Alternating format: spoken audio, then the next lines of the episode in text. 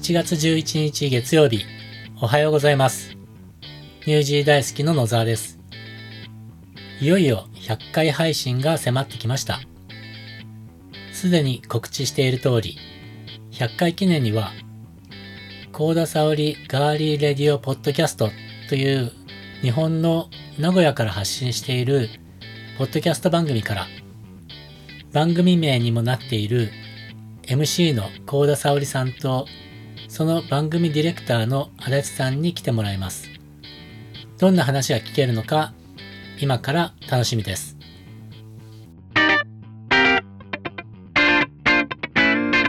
ニュージーランドは今は7月、うん、というかニュージーランドだけじゃないか。全世界的に7月ですね。ニュージーランドだと学生たちはスクールホリデーに入りました。学生たちにとってはイエーイって感じなんですが、まあ、ご両親たちは大変ですよね。えー、何しろ4学期制で、まあ、しょっちゅう休みっていう感じなんですけれども、今は冬休みっていう感じでしょうか。2週間の冬休みです。ニュージーランドは楽器は1月から始まって12月で終わります。日本だと4月始まりの3月終わりですよね。まあ、そこからして違うんですけれども、ニュージーランドはさっきも言った通り、4学期制で、だいたい10週間行ったら2週間の休みっていう感じなので、まあ、しょっちゅう休みなんですね。夏休みだけは、え、長くって6週間ぐらいあります。これは日本と一緒ですよね。ただ、季節は逆なので、夏休みっていうのは、ニュージーランドでは12月20日から翌年の1月の終わりぐらいまでです。なのでさっき年度の始まりが1月からって言いましたが、1月は夏休みの真っ最中で、実質的には2月スタートです。最近ニュージーランドも国境を開いて、小中学校の子供たちを抱えている親御さんたちから質問が、まああるんですけれども、日本の夏休みにニュージーランドのローカルの学校に少しだけ通わせたいっていう相談ですね。日本の夏休みが7月20日ぐらいから8月いっぱいって考えると、ちょうどその頃ニュージーランドでは3学期が始まったばかりなので、まあ、通いたいと思えば通えるかもしれません。ただ、日本の年末年始のお休みにニュージーランドの学校に通わせたいという相談もたまにあるんですが、ニュージーランドも年末年始は学校はお休みなので、ちょっと無理ですねっていうことになってます。日本の休みに合わせてニュージーランドに渡航されて学校に通わせたいっていう気持ちはわかるんですが、ニュージーランドの楽器とかも違うので、まずは日程を確認してからということになります。そして学校の多くは1週間程度の入学は嫌がります。最低でも4週間とか言われてしまいます。まあ、通常はワンタームですね。えー、10週間の入学をしてくださいって言われてしまいます。まあ、それはそうだと思います。1週間程度だと、英語があまりできない転校生がやってきて、まあ、学校側も準備や、まあ、対応とか大変だと思いますし、生徒側もあまりハッピーじゃないと思うんですよね。まあそういったこともあって、学校はまあ最低4週間とか、最低ワンタームお願いしますっていうことだと思います。そういったこともあって、時期や期間を考えて体験入学などを計画してください。そして正規留学、つまりニュージーランドに転校ということならば、まあ、できることならば、1学期スタートの1月、まあ実質2月に転校されるといいと思うんですけれども、日本の3月までは同じ学年にいたいという気持ちもわかるので、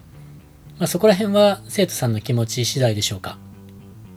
ただ、日本の早生まれの場合は、こちらでは年度は1月始まりなので、一つ学年が変わってきちゃいますね。それと、英語の能力次第では、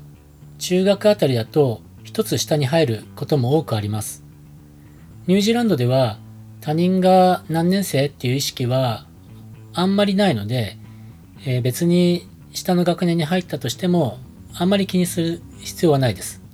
そして最近問い合わせが多いのが、高校生の正規留学です。もちろんニュージーランドの高校を卒業すれば、卒業資格がもらえて世界中の大学に行くことだってできます。ただ、ニュージーランドの高校は、大学に行くための高校卒業資格というのを取得するっていう意識で皆さん通われてるので、うん、大学入学の資格が何単位必要だから、それを取得しないといけないからっていう感じで通われてます。ニュージーランドの大学や専門学校に進学する場合は、必須履修科目っていうのが決まっていて、高校の時にそれを取得しないといけないんですね。だから最低でも高校は2年間はニュージーランドの高校に通うことになります。よく今高校1年でニュージーランドに転校しても大学進学は今の高校の同級生たちと同じタイミングで大学に行きたいという相談があるんですけれどもこれは本当に非常に難しいです。でまず第一に英語がどれくらいできるかにもよるんですけれども何せ英語の勉強をしに来るわけじゃなくて数学や理科社会とか全ての学科において英語で授業を受けるので、まあ、その英語で専門性のある学科を受講してなおかつ単位を取得しなければならないっていう難しいんですよね。でこれはもうニュージーランドで生まれている英語に関して全く不自由のない子供たちでさえ高校の単位取得を頑張らないとできないのに英語が不完全で単位が取得できるっていうのは本当に難しいです。なので通常はファウンデーションコースっていうのに通ってもらってまずは英語能力を上げるコースから受講してもらって通常の高校はその翌年からみたいな感じになります。日本の友達とは1年くらい大学進学に、ま差が出ちゃいますよね。あとは、なんで日本の高校からニュージーランドに転校するのって聞くと、今不登校だからっていう返事もたまにあります。もちろん不登校でも転校はできるんですけれども、あまり学校に行っていないと成績もつかないでしょうし、出席率が極端に低いと、ニュージーランドの高校も受け入れてくれません。転校するときには、現在の成績証明書と出席証明書みたいなのが求められます。なので、日本の環境が合わないとかいう理由で不登校になっているという場合は、まあ、ニュージーランドに来て改善されるのかもしれないので、ニュージーランドに来てまずは英語の勉強を英語学校に通って行って、その英語の学校で毎日欠かさず通っていたっていう実績を積んで、高校側にそれをアピールして、えー、日本では不登校だったけれども、ニュージーランドではちゃんと英語学校毎日通ってますっていうことをアピールして、まあ認めてもらえれば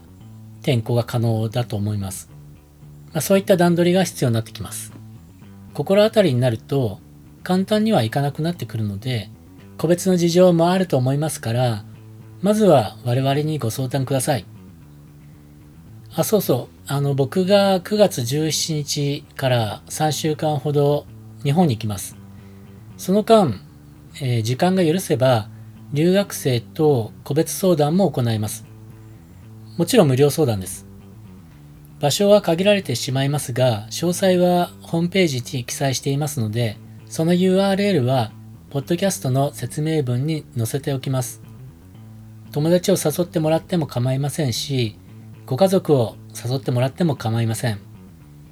ご自宅近くや会社近くのカフェなどでお会いします。まあ、ご自分の飲食代は払ってもらいたいんですが、僕の飲み食いしたものについてはもちろん僕が払います。場所や時間が合わないという人は、今だと LINE で直接カウンセラーとチャットもできます。もちろんメールでもできます。これらは自由にいつでもできますので、えー、まずは LINE の友達登録とかしてもらえれば、簡単にカウンセラーと会話ができますので、そちらもご利用ください。友達登録の URL も載せておきます。留学って、わかんないことが多いと思います。質問もいっぱいあると思います。不安なこともいっぱいあると思います。そういったことを全部残さずにクリアにしてからニュージーランドに来てほしいと思います。今日はスクールホリデーに入ったっていう話から高校留学の話になってしまってもう10分過ぎてしまったのでこの辺で終わりにしようと思ってます。来週は冒頭でもお話しした通り、コーダサオリガーリーレディオポッドキャストというポッドキャスト番組からコーダーサオリ MC と足立剛ディレクターにお越しいただく予定です。皆さんが楽しみというより僕が楽しみにしています。もし神田さんや足立さんに質問がある方は僕の Twitter に DM を入れておいてください。僕が代わりに聞いてみます。それではまた来週。あ、その前に木曜日ののりかほキオラジオもよろしくお願いいたします。今週はどんな話題なのか楽しみですね。ではでは、ニュージー大好きの野沢でした。